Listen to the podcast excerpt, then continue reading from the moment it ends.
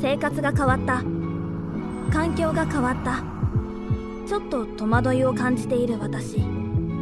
でも変わらない安心もある。あまたあのオレンジ色のバスがやってきた。私がいつも乗るバスは明治産業のラッピングバスらしい。ラッキーシートに座れたらその日はいいことがあるんじゃないかと期待してしまう。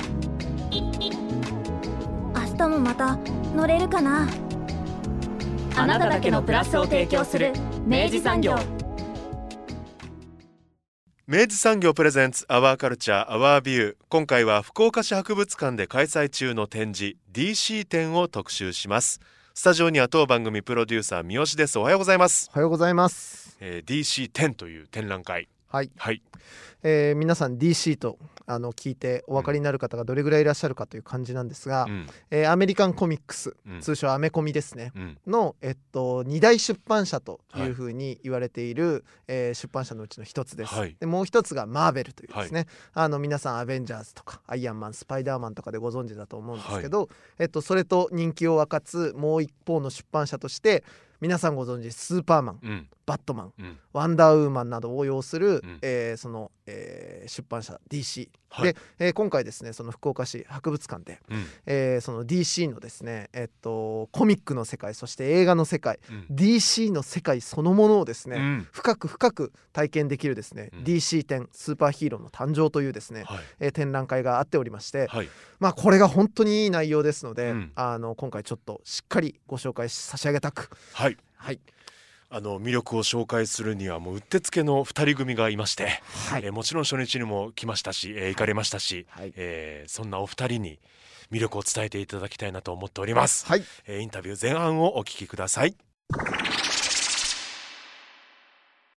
スタジオにはファンタスティックポップコーンボーイズのお二人お迎えしております。よろしくお願いします。よろしくお願いします もう完全に僕何度もお話ししたことある方のお二人なんですけど ファンタスティックポップコーンボーイズのはいウェイド三好です。ファンタスティックポップコーンボーイズの国つやばです。よろしくお願いします。よろしくお願いしますえそういうノリなんですか？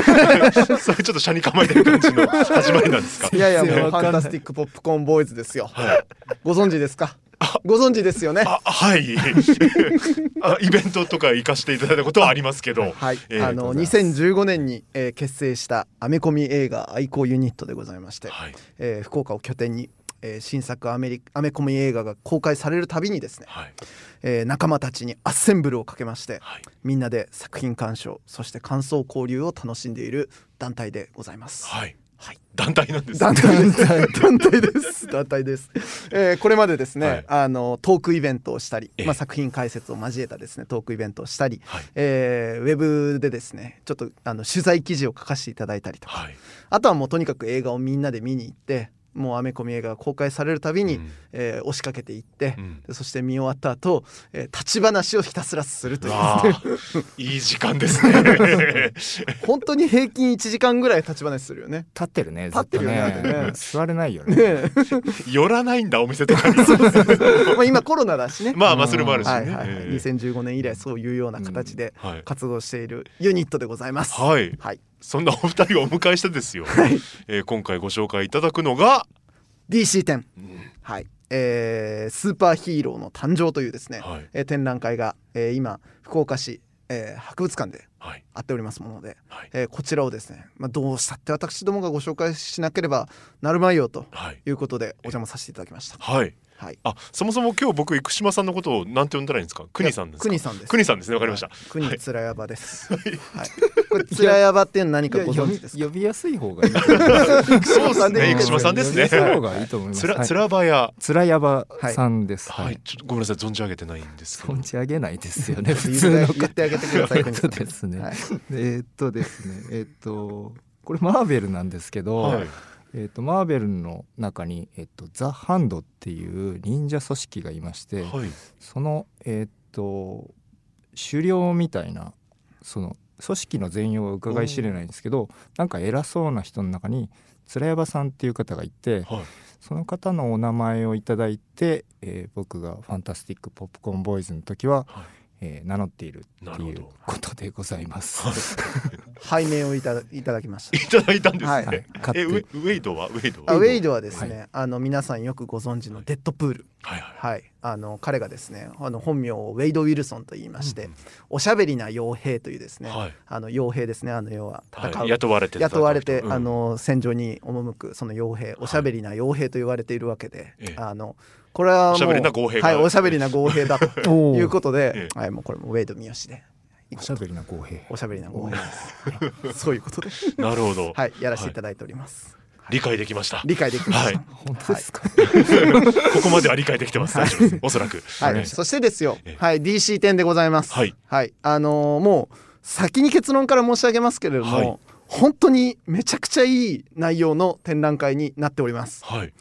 で、これまあとはいえご覧になっていただくにあたって、うん。えっと何がそんなにすごいのだとうんいうことをちょっとあらかじめご存知いただいていた方が、でうん。もっと言えば、ちょっとアメコミの、えっと、そもそもその要は日本の漫画との違いというか、あのその独特なその、あのまあ、風習というか、うん。えーそういうものをちょっと知っておくとなるほどなるほどと。それは作品として我々の目に届くまでのこうプロセスとかも全く違うってことですよね。さようでございます。さようでございます。なのでその辺をちょっと軽く、えー前段でご説明差し上げた後、はい。えー実際の展覧会がどうだったかというようなことをお話ししていくような構成で参りたいなと思う次第でございます。はい。はい。アメコミ見たことありますか？アメコミ見たことはありますよ。見たことはありますね。ありますか？はい。はいアメコミといえば、アメコミといえば、はい、スーパーマンとか。スーパーマン、お、はいい、いじゃないですか。いやありがとうございます。はい。それ以外は、えータートルズとか、あ、タートルズ、おーなるほど。X メンとかもですよね。X ね。えーはいはいはい。X メン好きでしたね。おーなるほど。はい今いいいい具合でいい例を出しましたね。あ本当ですか？今いい例出しました。あ三つ。あありがとうございま。バッチリですすね。はいはい。あのーああのーアメコミ、はい。まあ、通称アうんアメコミなわけですけども。アメリカンコミックスね。通称です。から。そうそうそうアメリカンコミックスアメリカンコミックスなわけですけれども、いいですね。いい感じにこうしてますよ。ウェイドさんいいですよ。あウェイトがねもう盛り上がっておりますが。ます。えーアメリカンコミックスなんですよ。でえっとアメリカのコミックまあ要はその日本の漫画にある日本の漫画、うん。えーアメリカのコミックみたいな感じのそうですね。まあアメリカの漫画文化なんですけれども。そうですね。はいはい、えっとこれですねまあちょっとあの諸説ありますよ。あるんですけれども大別するとまあ3つのジャンルっていうふうにあの、私はちょっと捉えてお話しするようによくしています。アメコミを三つのジャンルにってはい。こと、あの大きく分けて3つのジャンルがあると言って、まあ、話し始めると割と捉えやすいなっていうところでよくお話しするんですけど、えーまず一つが新聞連載、うん。でもう一つがヒーローコミックス。うん。ねでそしてもう一個がオルタナティブというですね、うん。えっとまあ、そういうような3つの、まあ、主流があるというはい。ところで、で、えっと、新聞連載といえば、まあ、当然も読んで字のごとく、うん。まあ、新聞で連載されている漫画なわけですね。うん。でこれの有名なところで言えば皆さんよくご存知の「ピーナッツ」ピーナッツね。スヌーピー。はいはいとかガーフィールドとか、まあ、そういうような見たことがあるようなキャラクターの漫画もあると思うんですけれども、うん。まあ、そういうのが、えっと、もう19世紀ぐらいからずっと続いていますとうん。いう、えっと、まずああの一つの流れがある。うんで、えっと、もう一つがあの今回のお話しする内容にも関わってくるヒーローコミックスですね、いわゆるそのスーパーヒーローを、まあ、中心とした、えっとまあ、その漫画のシリーズですね。でこれが、えっと、実はまあアメコミの中で、まあ、最も主流となっていて、まあほとんどの人にとってアメコミっていう時にはあのほぼこのヒーローコミックスを連想しながらうん。話されていることが多いですね。うん。で実際やっぱりその市場のシェアの中でもやっぱ圧倒的に多くってでそのヒーローコミックスの中でも二大巨頭と言われている出版社が、えっと、今日のお話にも出てくる DC うん。とそしてもう一つが皆さんご存知マーベルというですね。出版社？出版社。なんですね。出版社なんです。はあ。そうなんです。集英社と小学館みたいな。みたいな感じなんですね。そんな感じ言ったらね。はあ。そうなんですけど、まあ、その DC とマーベルというのが、はい。えっと、それぞれの,、えっとまあ、そのあの有名なキャラクターたちをそれぞれ擁していて、うん。えーそのヒーローのコミックスをどんどん出していると、うん。まあ、これが一番のメインストリームなんですね。うん。であともう一つがオルタナティブと言われるような、はい。まあ、それ以外みたいなとところでね。うん、あの小さな出版社でとか、まあ、その作家自身の自費出版とかで、えっとまあ、その出ている本当に小規模なうんで、まあ、作品の内容としてもヒーローとはこう全然違うような、もう日常のあのちょっとした風景みたいなものをしみじみ描いてたりとか、うんちょっとオフビートなやつだったりとか、はいいろいろあったりするんです。はい。でさっきね佐藤さんが、はい。あのいい例を出していただきました。はスーパーマン。これ DC ね。あ、DC ね。はい。うん。で、えー X メン。はい。これマーベルね、はいはでタートルズいはい。これ実はねオルタナティブに入るんですよ。えそうなんですか？そうなんです。あんなに有名だと思っててましたけど。そうなんへです。忍者タートルズえへえだからもうそれぐらいやっぱその DC とマーベルっていうのがとにかくやっぱもう一番の主流として大きいものがあるとうん。いうところでございます。はいもうここまで国さん補足なんかあったら。え あるかそんな振り方？十分十分。十分ですか？はいうん。大丈夫です。はい。はい。そういうことなんですね。じゃあまあしのぎを削って、うん。はい。この2社がといいますか？2社が。主に。やっとるわけです。はい。確かにあの、まあ、皆さんご存知ってあのウェイドさんがおっしゃる通り、はい。マーベルのやっぱイメージというかはい。印象の方がもしかしたら日本の人は強いのかな、うん。アメコミイコールみたいな。はい。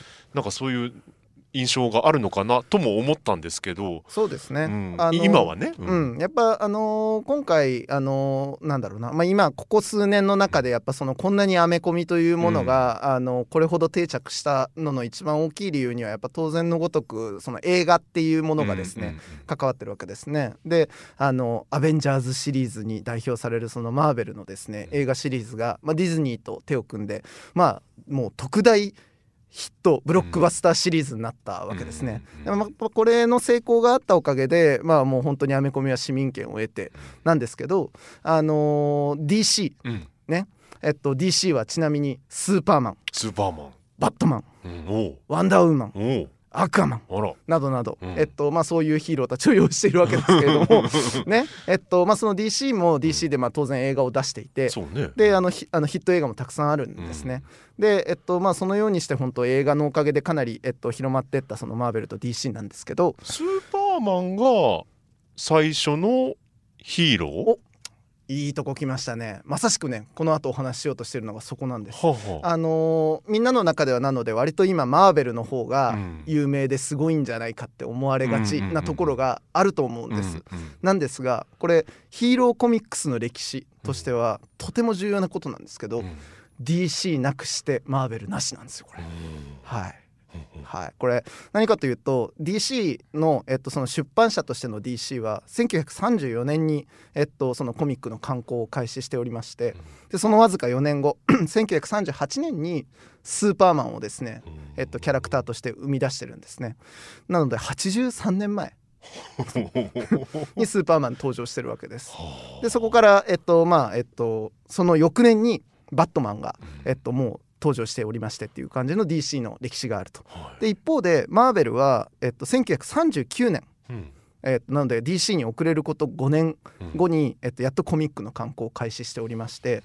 で、えっと、そのファーストまあそのマーベルのファーストキャラクターとしてのやっぱキャプテンアメリカってやつが、まあいるわけですけれども、うんこのキャプテンアメリカは1941年うんなんですね。うん。で、えっと、みんながご存知スパイダーマンとかアイアンマンに至っては1963年でございます。うん。ほらスーパーマン、ね。DC すごいんだぞっていう話ですね。うん。でこれちなみにあのさらに日本との比較でお話しすると、うん。えーにあのす日本で一番ん長寿の、うん。えーコミックシリーズとして知られる2つ、うんゴルゴ13とこち亀、こち亀ね。これそれぞれゴルゴが1968年。うん。でこち亀に至っては1976年。なんか DC の話聞いた後だとすつい最近のような気がしちゃいます若えなって感じするでしょ。う そういうことなんですよ。だからあのコミックの歴史あらゆるコミックの歴史としても DC っていうのがいかにやっぱりあの革命的であったか。でしかもそこでスーパーヒーローという全く新しいジャンルの,、まあそのキャラクター像を、えっと、打ち出してで今もなお続いているってことがやっぱ一つ非常に大きな DC すごいの圧倒的な理由の一つですね。その当時から刊行されたものってのは要はコミックス形態。はい。例えばなんか週刊連載とかなんかそういう漫画雑誌みたいなのもののはなかった、おなるほどいい質問ですね。おありがとうございます。いい質問です。コミックっていうのは、えっと、これだから僕ばっかり喋ってますね。大丈夫です。大丈夫です。はい。あのアメリカのコミックは、えっと、実は、えっと、1話ずつ1話ずつと言っていいかな？の、えっと、冊子薄い冊子で、えっと、刊行されていきます。でこれあの、えーコミックブックあるいはリーフっていう葉っぱの意味のリーフですね、はいはいはいとかって言ったりするんですね。はいで、えっと、これはあの価格で言ったら1ドルから5ドルぐらいで、えっと、売られていて。あの新聞スタンドとかはいコミックブックショップっていう専門店で売られているものなんですよ。書店ではなく。そうそうそうそう。うん。レコード屋さんみたいに縦差ししてあるコミックブックをサクサクサクサク見つけてって買ったりとか、まあ、メンチンされてあるものを、はい。あの毎月た、まあ、そのような発行のたびに買いに行くみたいなのが結構スタイルだということなんですね。うん。であのとはいえやっぱそれだとやっぱり一冊一冊集めていくの大変ですから、えっと、割とここ最近ではそれをまとめてそれこそ単行本みたいな形でトレードペーパーバッグっていうんですけど、えーその携帯で、えっと、入手してで、えっとまあ、コレクションしていくような、うんえっと、ファンの皆さんがいらっしゃると。で日本で今出版されているアメコミの日本語翻訳の漫画とかっていうのは主にこのトレードペーパーバッグをもとに、あのそのスタイルでうん。実際に出ているという感じですね。はいじゃあ我々が少年の頃それこそ「ジャンプ」ですとかなんかはい。そういう漫画雑誌をこう毎週楽しみにしてたようにうん。向こうのお子様とかはその、結構頻繁にじゃあ1話ずつどんどんこうブックとして出てたってことですもんね。だからもうあれですよ。あのワンピースを1話ずつ買っていくような感う覚です。よわーヤギもぎする。ヤギもぎするよね。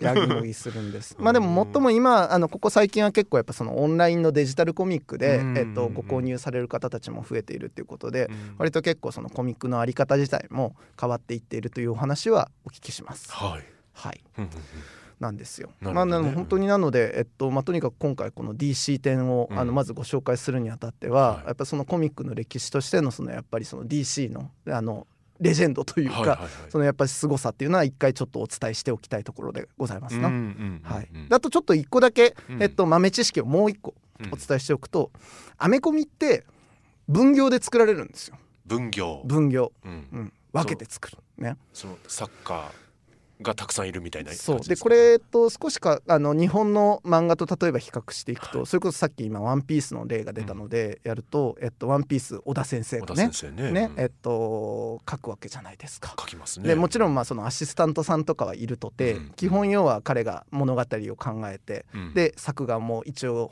ほぼご本人がまあ下書きして、うん。あの仕上げていくんだろうと思ってるんですけれども、うん。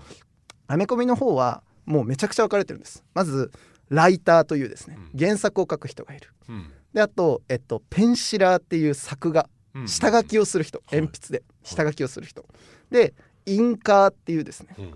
ペン入れをする人。ほうほうほう、うん。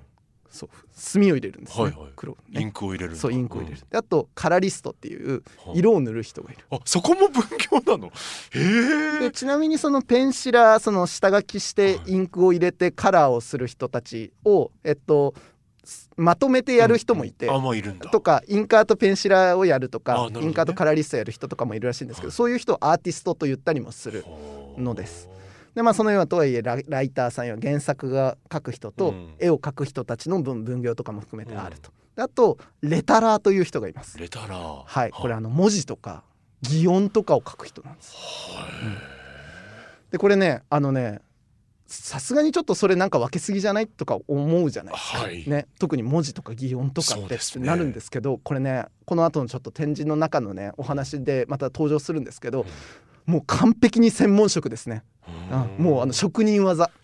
としてのやっぱりねレタラーの仕事っていうのがあるのだということを、まあ、ちょっと今回の展示でもあのし見ていただけるところがあるのであの含めてねやっぱちょっとこの分業で作られていてそれぞれがやっぱそのそれぞれのやっぱ職人技をやっぱり発揮してはい。一つのコミックができているっていうことをちょっと知っておいていただくといいですな。なのでまあ要は会社みたいな感じってことですよねなんかその。1回の要は、えっと、作品ごとで、まあ、うんチーム編成を決めてやっているみたいな感じですよね。であのなぜこういうことが起きるのかっていうことを最後にちょっと軽く説明しておくんですけど、はい。これ作品のですね著作権のあり方が違うんですよ。はいはいはいあの何かというとあの例えば「ワンピースで言ったら、うん。えっと、集英社が発行こそしているけれども、小田先生のキャラクター小田先生のストーリーなわけじゃないですか。そうですね。なんですけど、えっと、この、えっと、アメコミの世界においては著作権の権利をですね出版社が持つんですよ。おでキャラクターーの権利も出版社が持ってるんです。そう。なのでバットマンスーパーマン、うん。えーみたいなキャラクターを、えっと、出版社が権利を持っているので、うん。あのその度ごとにですねその時代ごとにあちょっとそろそろ番外編作りてえなとか、うん。ちょっとちょっと古びてきたな。キャラクターちょっとアップデートしてもう一回語り直したいな、うん。みたいなこととかをどんどんやるんですよ。やれちゃうんだね。やれちゃうんです。うん。そう。要はその一人の作家に紐づくっていうことじゃないから。うんうん。どっちかいうと、まあ、こういうとちょっと語弊があるかもしれないですけど割とこうビジネスで回っているところがやっぱり結構ある。ねそその当時の当時当時のこうマーケットを考えながらいろいろ作品もまた移り変わっていくってこと。うん、だからその時々の例えば時代背景をちょっと織り込んだ、うん。もう一回バットマンとして語り直したいとか、えーその時のやっぱりその人気の作家さんと一緒に作るみたいなこととかを柔軟にやれる状態にしてあるのがアメコミの結構面白いところで。なるほど。っそてことは、まあ、言う言うたら最初にこう作り上げた作家の方がうん。亡くなったとしても、う、うん、キャラクターはもうそのまま生きているってことですよね。そうなんですだからあのそれこそ日本の例にもう一回引き寄せて考えると、あのいろんな先生が書くルフィがいるみたいな感じなんですよ、うんうんうんうん。ワンピースのね。そうね。そう。鳥山明先生が今来てるからじゃあ鳥山先生にちょっとルフィ書いてもらおうとか、まあ、そういうようなことが起きちゃう状況になる。出版社のこうそう。意向で。そうそうそうそうはあ。でまあその分何が起こるかというとやっぱその要はキャラクターが、まあ、めちゃくちゃ息の長いうん。あの神話的な存在になっていくっていうのは一方でありつつ、うん。あのとにかくいろんなバージョンのキャラクターがそうよね。生まれちゃうわけですよ。でここが結構混雑を起こすところで、あのあの下手したら性格もちょっと違ったりとか全然あるありますよね。全然ありますね。うん。ねそうなんですよ。であのまずもうルックスから全然変わったりとか、うん。もう作画も変わるし、うん。あのその度ごとにチームが違うのでもう見た目も違えばキャラ設定も違うしみたいななんなら生きてる時空が違ったりするんですよ。でまあこれが今あの例えばマーベルの映画で起き始めているマルチバース的な、はいはい。その要は多次元世界的な要は同じキャラクターが何層にうん。も設定違いでいるっていうところを、まあどう辻褄を合わせていくかっていう、アメコミ独特の面白さのところに入っていくんですけど。そうか。す難しさを感じてらっしゃる方ってそういうこう日本とのこう生み出し方の違いが発端になってることはありそうだなって今思いました。あのやっぱりあのなんでこんなには同じキャラクターなのにその作画違いだったりとか、うんうん雰囲気なんかよう全然わかんないんだけどってなりがちなのは本当によくある話のようで、うんあのだからある種一貫性がああるとも言えるしないとも言えるというような、なんかそういうような状態にあるんですね。はい、で今回あのやっぱりあの DC 展の中でまたあのお話しするんですけどやっぱそのキャラクターのその時々の、えっと、キャラデザインだったりとかあの映画の中でのバットマンとかスーパーマンとか、あるいはその原作におけるバットマンとかスーパーマンとかっていう、まあ、そういう本当にあのいろんなバリエーションのキャラクターたちのそのそれぞれのやっぱ魅力みたいなのも見えてくるのも面白いところなので、うん。まあ、そのあたりもねちょっとまた詳しくお話しできればというところですね。はい。はいというのがひとまずちょっとうん前段で入れとくといいよ豆知識シリーズだったんですけど、はいクイーンさんなんか補足あればそういうこの振りは今日振り乱暴ですよねなんかね。ね。この間もそんな感じだったんで、喋ることないですよね。大丈夫です。大丈夫ですかね。はい、このまま行きましょう。はい、はい。はい、お墨付きいただきました。ありがとうございます、はい。じゃあこの後えっと具体的なえっと展示の中身についてですね、はい。あの迫ってまいりたいと思いますので、はい。引き続きお付き合いいただければと思います、はい。さてインタビュー前半ではまあ、えー展覧会に行く前にちょっと知識として入れておいた方がより楽しめるんじゃないかというお話を伺いましたが、はい。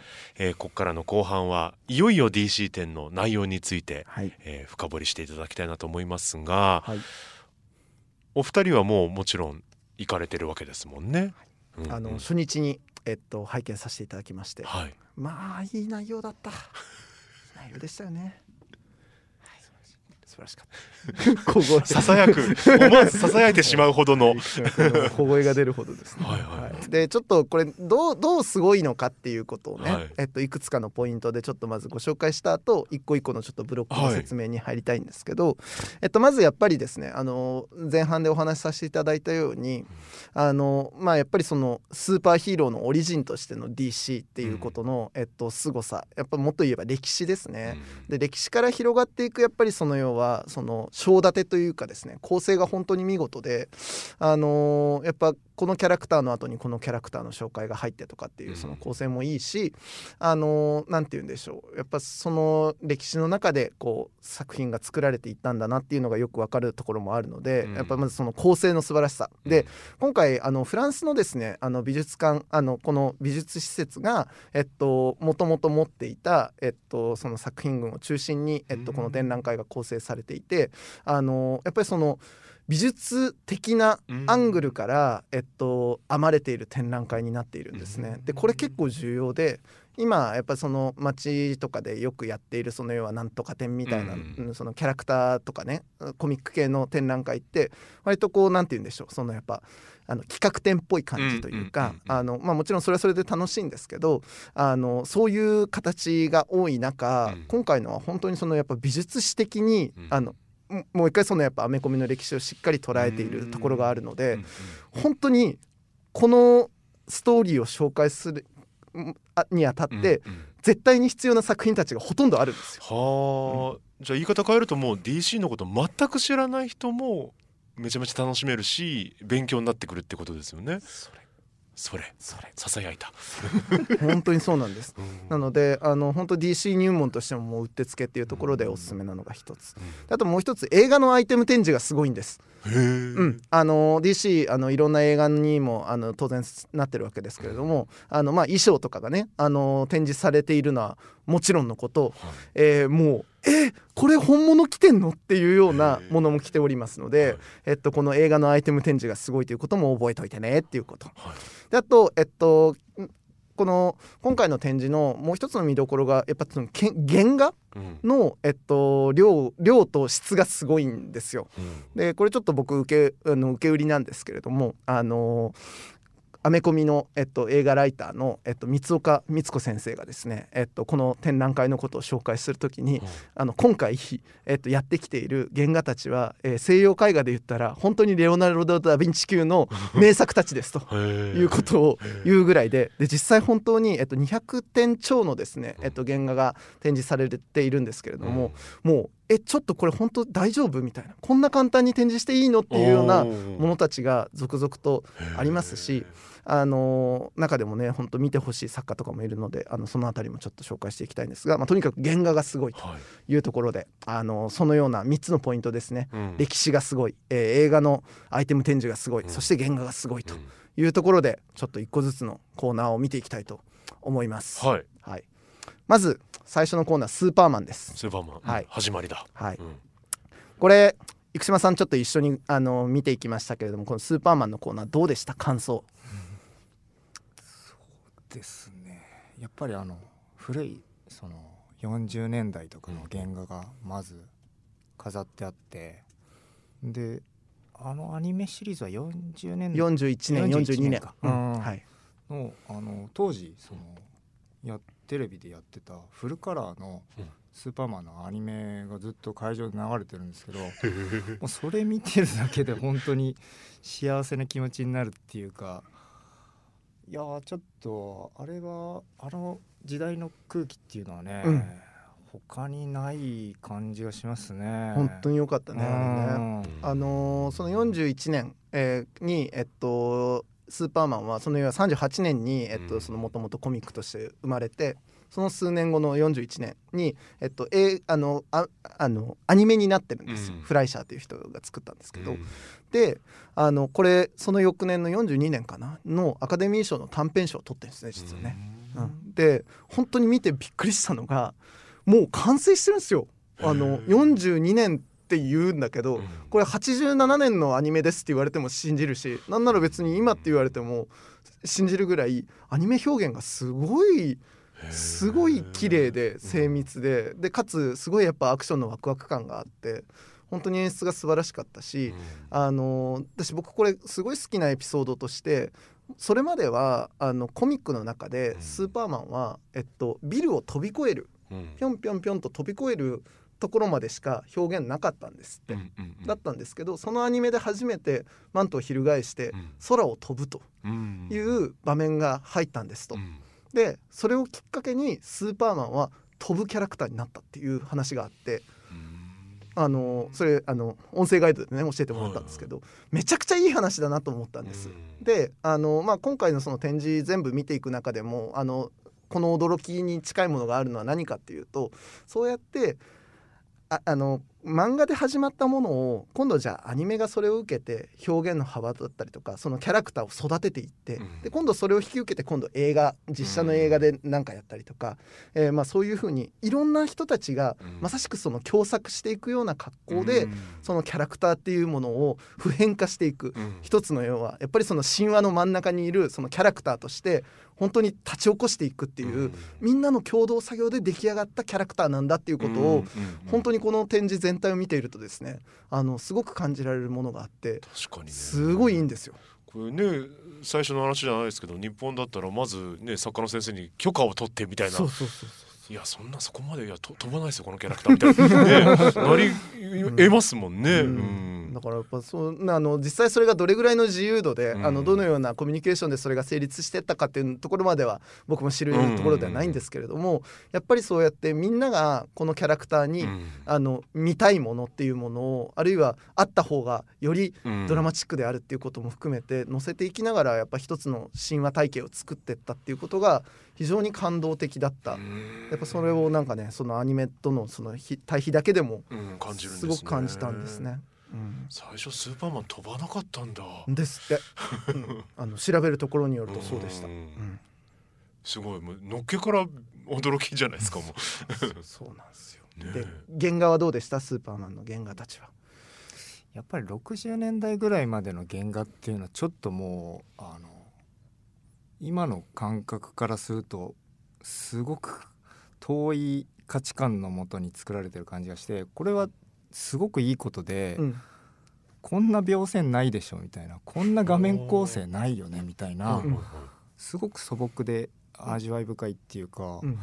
これが本当アメリカのポップカルチャーの一番下敷きなんだなっていうのがすごくよくわかる展示になってましたよね。うん本当にそう。あのポップカルチャーって今キーワード出してもらったんですけど、あの実はそのアメコミのですねキャラクターのえっとからのそのコミックスの表現をからインスパイアを受けて、うん。あの皆さんよくご存知アンディ・ウォーホルが、えっと、そのコミックの表現を取り入れた現代美術作品とかも作っていて、うん。なんとそれ今回展示されてるんですおよ。ー であのそれとやっぱ並べてみた時にいかにそのコミックが開発した表現っていうのが広告だったりとか僕らのそのビジュアルコミュニケーションにうん。どんだけ影響してたんだっていうのをちょっとね圧倒されるぐらい説得力を持って教えてくれるブロックもあるので。もうねこの辺もぜひね楽しんでいただきたいところ。でこの辺本当なんかやっぱさすが美術美術系の展覧会だったんだなっていうのがよくわかる、うん。あのいいいい場場面でしたね。う、んもうえこれ2週にわたっちゃうぞ。マジかマジか。ちょっとじゃあ次行くよ。はい次です。次バットマンが、えっと、スーパーマンのコーナーの次にやってきます。はいはいはい。はい、これバットマンがですねバットマンのコーナーよかったね。押し付けがましいな。よかったよ。よかったよな。よかったよ。よかったよな、バットマンよかったんです。よかったんだ、これ何がいいかっつうとですよあのースーパーマンが38年、そして39年にバットマンが生まれるんですけど、これあのーやっぱりすごいそのキャラクター同士の対比があって、うん。スーパーマンが本当に要はよ陽キャなんですよ言ったら。もう本当にあのみんなから期待されてうん。希望の星としてのやっぱりそのあの宇宙からやってきたうん。スーパーヒーローとしての宇宙あのそのスーパーマンがいると。いわゆるヒーローですよね。ザヒーローなんですね。で、えっと、一方でバットマンっていうのは、えっと、本当にスーパーパワーを何も持っていないんですね。うんで、えっと、とにかくそのまあもともとあのお父様とお母様を、えっと、強盗に、えっと、目の前であの殺されてしまって、うん。でその犯罪を許せないというその思いでもって、うん。えっと、自らの努力と、えっと、本当になんかあのなんだろうなその財力？うん。であの自らをヒーローをたらしめて、うんうんあの人目を忍んで、うん。あのヒーロー活動をしているという。で本当にだからそのスーパーマンと見事に陰と陽というか、うんやっぱ対比するキャラクターとしているわけですね。うん。やっぱこの2つのやっぱりお本当太陽と月みたいなこの関係性がやっぱりその DC うん。をまたそのさらに神話たらしめている、非常にやっぱり大きいファクターだなっていうところがあって、でそれがよくわかる展示になっていたのが僕は個人的にすごく感動したところですね。うん、生島さんどうでした？あのコーナーは。もう本当にその場所の照明自体がねそのスーパーマン明るいんですけど、うん、バットマンのゾーン入った瞬間暗くて もうねでドーンとそのあのバットマンの映画で使われたコスチュームとかが、はいはい、あのセットとか置いてあってやっぱちょっと怖い感じがするような雰囲気なんですけどまさにねそれがバットマンの雰囲気だっていうのをちゃんと演出で出してるっていう、うん、素晴らしかったですね。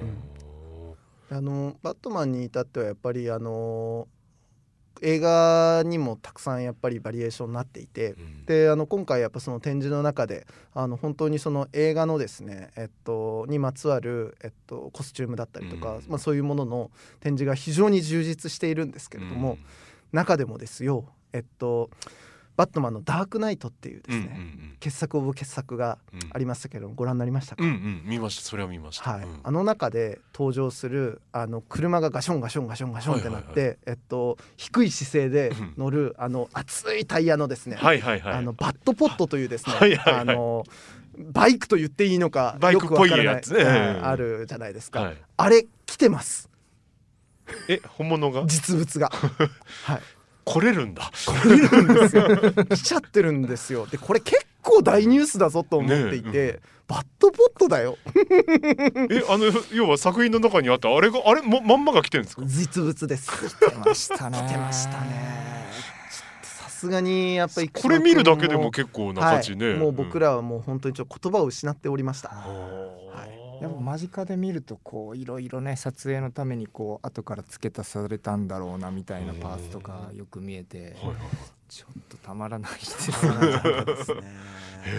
そうなんですよ。であのダークナイト関連でいうと、あの本当にそれ以外もいろいろ充実したあのものたちが なんと来ていて、うん、あのダークナイトのですよ、えっと、冒頭からずっと登場してくるあのジョーカーというですね、うんうんうん、あの悪役キャラクター言いますけれども、うん、えー、そいつらがあの、まあ、そのジョーカーが引き連れている悪の軍団たちいるじゃないですか、うんうん、犯罪者たちが、はいはい、でその人たちがジョーカーの要はかあのマスクをねピエロのね、えー、ピエロか、そうピエロのね、まあ、あのマスクをかぶってるじゃないですか、あれら一連も全部着ております。はい来れるんだ。すごいですねなのでなんか本当あの特にねやっぱバットマンとかっていうのはむしろコミックっていうよりその映画を入り口にされた方多いと思うし、うん、中でもやっぱ日本でもやっぱダークナイトは大ヒットした、うん、あの伝説の映画の一つなんですけど、うん、まあ、それにまつわるものたちが充実した内容でやっぱ届けられているっていうのは本当それだけでも見に行っていただく価値は十分にあるものだなというところです。でもバットマンの登場によってよりまたスーパーマンがスーパーマンになったって話はちょっと感動しましたね。そうなんですよ。やっぱそのスーパーマンとバットマンの対比は本当になんかちょっとあのグッとくるものがありますよね、国さんね。やっぱりその1930年代とかのキャラクターなので、そのスーパーマンっていうのはその当時のおそらくアメリカ人の倫理観とか道徳観みたいなものの一番いいところを体現して子どもたちにこう、まあ、教育みたいな面があると思うんですけど、そういうこう輝かしい面もありつつ、やっぱりこうエンターテインメントってなる時にもうちょっとそういうこう何て言うんですかね現実っぽいって言ったらいいんですかね。こう現実のアメリカ社会を反映するようなそういう物語でやっぱり売っていきたいっていうのがそのままバットマンに反映されてるのかなっていう感じはしますよね。でその二軸が常にあるおかげでだから一番対極なんですよね。でその間にすごくヒーローのバリエーションがあるうんうんうん、多分 DC の持ち味はそこに尽きるんじゃないかなと思いますけど、ね、もう本当だってその2人のキャラクターがいなかったらって思ったら本当に多分コミックスの歴史はもう全然変わってたですもんね。うんそうだね。スーパーヒーロー全てその間に含むぐらいの本当にそう振れ幅なのかもしれないね、でまあこの後ですよ、うん。バットマンからジョーカーのねうんコーナーに入るんです、ジョーカーのコーナーもあるんですね。でこれねジョーカーのコーナーね、うん。うん聞いて驚けなんですけど、はあ。あのホアキン・フェニックスがやった、あのジョーカーのコスチューム着てますからね。え全部着てんじゃんなんか。そうなの。だから本当そうなんですよ。あの実物だよ。ねねもうあのこれ俺くにくんが言ってくれた言葉が大好きで、はい。あのもうねあちょっと言ってあげてくださいよ もうあれ。えあのほら要はもう会えたも同然だああえっとだからそのもうご本人が着た衣装なんで、うん。その衣装の中にそのご本人のもうあの何らかのこう、まあ体液な、まあまあ要素があるいは細細胞みたいなものがね、はい、そういうものがもう染み込んだものがそこに来てるのでもう,、んもうファンにとってはホアキン・フェニックスはそこにいるのと一緒だなっていう気持ちになるぐらい、うんうんうんそのぐらいの本当なんか存在感があって。うんでももっとね本当バットマンの映画シリーズほぼほぼあのコスチュームが着てたのでティム・バートン版のねコスチュームもあのペンギンの衣装とか、ジョーカーの、うんえっと、ジャック・ニコルさんが演じたジョーカーの衣装とかミシェル・ファイファーのうん、キャットウーマンとかねシュワルツェネッカーのねミスター・フリーズとかね、うんうん全部着てます。全部着てるんだちょっと評判が悪かった映画のコスチュームもちゃんと並んでるっていうのがそうなんんですよ。すごく好感が持てましたね。うん。もう博物としてのやういうことでとこうはいそのうん映画の動向じゃなくて、こういう歴史を踏まえてバットマンがありますよっていうのをちゃんと見せてくれてる構成でしたね。そうなんですなので本当にもうねあのこのもう最初のもう2ブロックだけでももう大満足なんですけど、うん。こっからその要はジョーカーをえっとすこう引き引き寄せながら、うん。あのスーサイドスクワット。はい。あの決死のあの自滅集団ですね、はいはい。あのまあ悪役たちが集まって、まあそのあのなんて言うんだろうな。こうちょっと活躍するような、うんうん。あのシリーズがあるわけですけれども、はまあ、映画で皆さんご存知の方もいらっしゃるかもしれませんがあの、まあ、ジョーカーと、えっと、恋してやまない、えっと、ハーレクイーンちゃんが登場してで、えっとまあ、その辺のあたりのですねあの衣装だったりとか、えっと、その作品のコミックの中でのその表現だったりとかっていうのもまた見ていただけます。でこれも映画にまつわるマーゴット・ロビーが着ていた衣装も着ているし、えー今回映画化されたスあの新しい方の「スーサイド・スクワットの」えっと、メインキャラクターの、えーコスチュームも着ております。もうえらいこっですよ。えらいこっです。うんえらいこっです。でそのスーサイドスクワットでハーレークイーンというまあ一つの女性像が出てきたところから今度はその女性感を引き,、うん引きつけてワンダーウーマンのコーナーに入りまうん。すこれね構成が本当に見事なんですよ、うん。なんか前の響きをこうちゃんと残響を引き受けてうん次のコーナーにつなぐみたいな作りが本当に見事だなと思っていて。でそのワンダーウーマンのコーナーであのさっきあの生島君が紹介してくれたようにやっぱそのコミックがある種のその倫理を届けるものとしてある、で一方でやっぱその要は当時あのコミックは低俗なものであるとも言われ続けていたわけですね。でそれをやっぱ正すためにどうすんだっていうことで生まれたのが実はワンダーウーマンだったっていうエピソードとかもあってクニさんあれワンダーウーマンのコーナーどうでした？と多分そのさっき話したバットマンとスーパーマンの話でいうと2人はやっぱりその西洋人男性として描かれてるわけなんですよね。でもその社会の中には西洋人男性の他に当然女性がいて、うん。もちろん他にいろんな人種の方がいるんですけど多分ワンダーウーマンがこう女性のヒーローとしてしかも結構露出が当時としても激しいっていうかだからその当時の倫理観からするとちょっとはみ出てる格好なんですうんよね。もちろんそれがあのショックを与えてみんなあの売り上げにつながっていったりとかもしたと思うんですけどうん。その女性の在り方みたいなものをおそらくコミックの中でもこう示してうん。だからおそらく男尊女卑みたいなあの価値観はもっと強かったはずなんですよね。うんうんで男がたくましくてで女性はそれに従ってればいいしうん。そのべ勉強する必要もないみたいな、うんうんでもそうじゃなくてその女性が自立してこう自ら戦うと。逆にもう男をあの自分に従えるぐらいのうん。勢いでうん。やっちゃうみたいな。なんかそういうこうコミックのあり方はかなりうん。当時としてはガーンときたんじゃないかなっていう勢いが。だってあのそのワンダーウーマンですらあの41年とかですもんね。うん。そう。だから本当にえ DC めちゃくちゃ早いんですよ。うん。だからもう要は2つの要は曲をあの、うん。スーパーマンとバットマンで示した後多様性っていうところにまでもうわずか数年で触りに行って、うん。うん。ちゃんとそれを要はあのもう非常に太い骨格として、うん。やっぱり確立したっていうこうん。との偉大さっていうのはちょっとやっぱすごいなというところですね。うん。うん。衝撃だったでしょうね今生島さんおっしゃったようにうん。最初にうん見た時にはね。うん。相当怒られた時そうですよね。けどね。当時どうだったんだろうな、まあ子供向けっていうジャンルだから許されたのかもしれないですし、あーどうだったんですかねその当時、だから本当にあのワンダーウーマンの歴史みたいなことで例えば論文書こうと思ったらうん。すごいやっぱり書けるぐらいのうん。本当にトピックが多いキャラクターなんだなっていうのをうん。なんかもう一回再確認するところもあったし、まあその流れでやっぱりそのあの2000年代に入ってあのガルガドットっていうまあそのもう本当に美しい女女優さんが改めてそのワンダーウーマンっていうのを映画のキャラクターとしてついにうん。あの世に届けたっていうことがやっぱりこの時代におけるその女性たちにどういう意味を持ったのかっていうこともうん。あのやっぱり感じられるところもあってあの本当なんかねワンダーウーマンのコーナー俺結構感動しましたね。ん。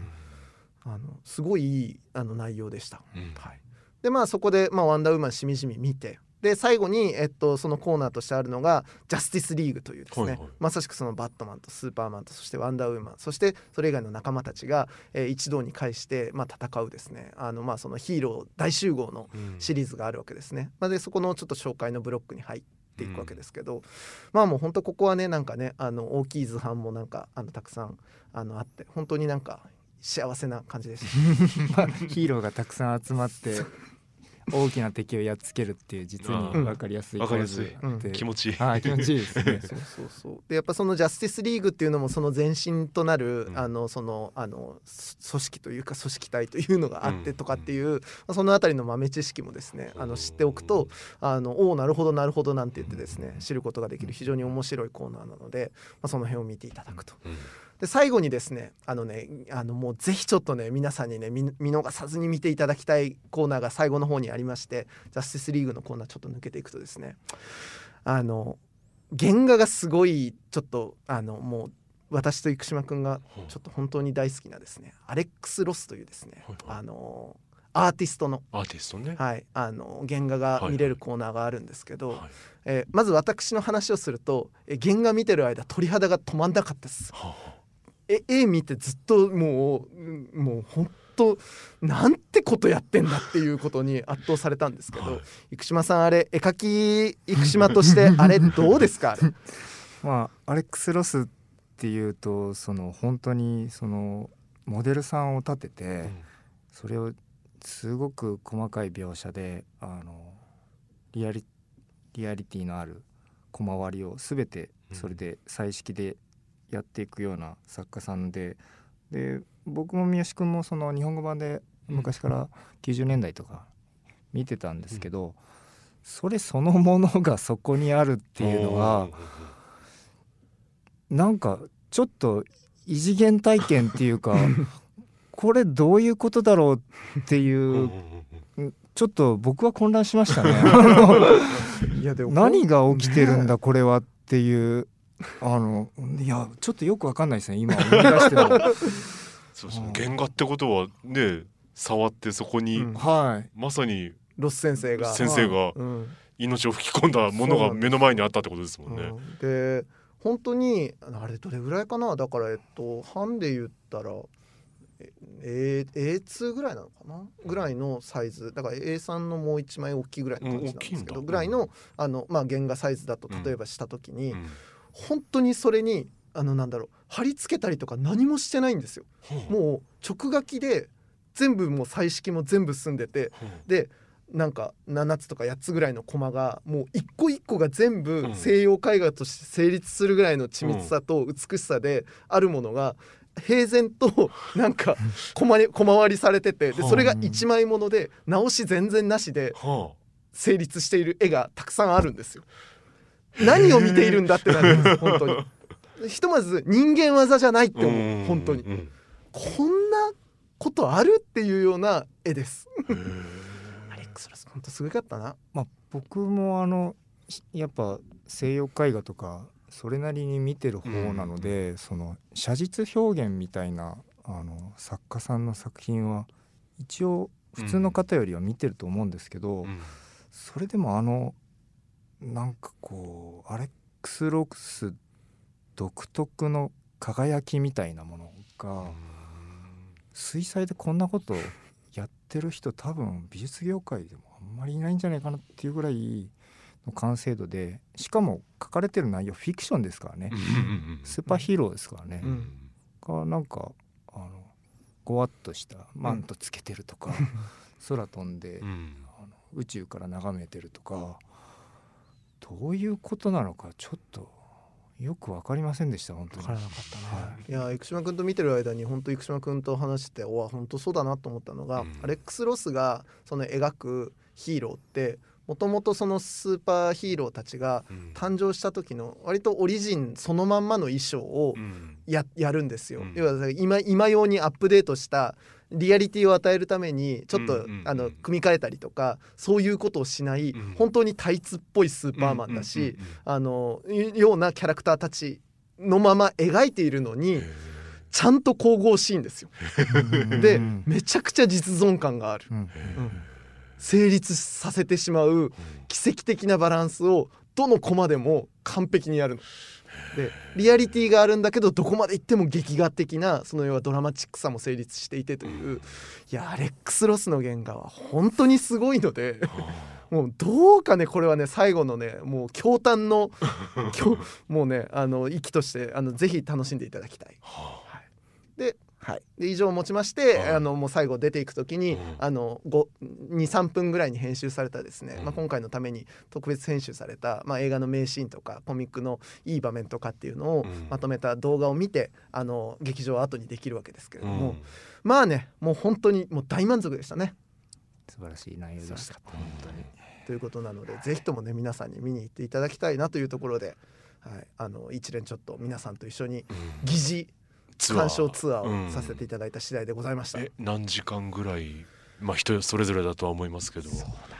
あーまあまあねまあ1時間は絶対まあまずいる。うんうんうんでできればやっぱ一個一個のやっぱその要は歴史とか、うん。えっと、読み物とかあとまあそのやっぱコメンタリーの動画とかも見ていくっていうことうん。をちゃんとしていくんだったらやっぱ2時間は構えてほしい、あーうん、2時間構えて損はない。うん。そう。まあお二人はもう寝泊まりしたいぐらいだといや、思うんですけど。おあのはい。あれですよ。だって僕と生島君も2人で同意してたのはこれはもう福岡に常設をしてほしいよねっていう おっしゃる通りです本当に。あれ欲しいよ本当に、うん。うん、いや本当あれはいい内容でしたね、うん。うん、であと最後にあのお伝えしておくとお土産物コーナー。はい。はい。ぜひ皆さんあの買ってください。はい。いい内容たくさんあります。いいいいものたちがたくさん売っております。はいあの僕と生島君がお気に入りだったのはえっと DC オリジナル湯飲みです。湯飲みあんの？よかったですね。最高だったよね。もう3回ぐらいお茶を飲みましたけど。素晴らしいですね。あの私も家持って帰って、いいはい。であの妻がそれを見つけましてまだはい箱に入ってる状態のものを見つけまして「えごく何これ?」っつって言って、うん。開けた時に「あこれは可愛いっつって非常に盛り上がったぐらい。本当にあのいいものです。いいものですはい、いいものです。いやグッズ本当良かったグッズよかったね。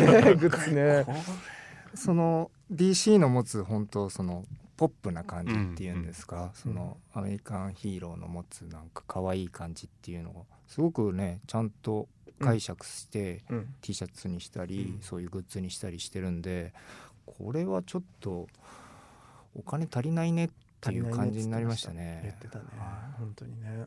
あとこの本当展覧会の図録、うんうんうん。あの絶対買ってくださいねこれね。うんあの2970円うんうん。税込み。税込み。うん。なんですが、もうねこれはもう2970円はね本当もう安いね。うん。ただ同然。今目の前にお持ちいただいてるんですけど、はい。その値段なんだと思って。圧倒的ページ数と圧倒的図版の数、でもう本当その要は伝説的な原画たちの,、うん。あの絵がほとんど全て載ってるのでうん。いやもうこれはね記録としてね買わないわけにはいきませんぞ。うん。はい、もうぜひぜひもうあの頭から終わりまでもう全て楽しい DC 展はい。ぜひお楽しみいただきたいというところでございました。はい。ちょっとあの DC についても知ることができたので、はい。ちょっとい行かせていただいてより深めたいなと思いました、はい。というわけでもうディレクターが腕をぐるんぐるんに回しておりますのでそろそろお開きとさせていただきたく存じます、はい。これ生島さんの画業の話とか今回はいいんですねいやいいでしょ。また呼ぶから。はいそうねそうね、また呼ぶから。はい、じゃあひとまずありがとうございました。ありがとうございました。お引っ越しに伴いガス電気を使いたいまたは止めたいとお考えのお客様。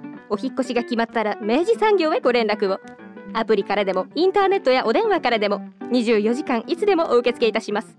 お引っ越しのガス電気のお問い合わせは明治産業までご連絡を。あなただけのプラスを提供する明治産業